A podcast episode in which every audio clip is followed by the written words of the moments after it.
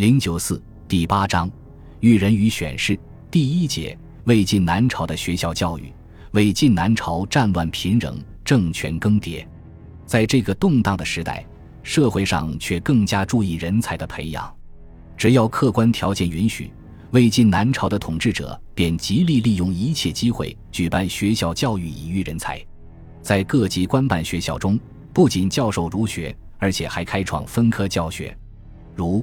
佛道玄兼容，以儒为主，使各时期的官学各具特色。私学的发达昌盛，更补时停时废的官学之不足，使这个时期的各种学术思想繁荣，人才辈出。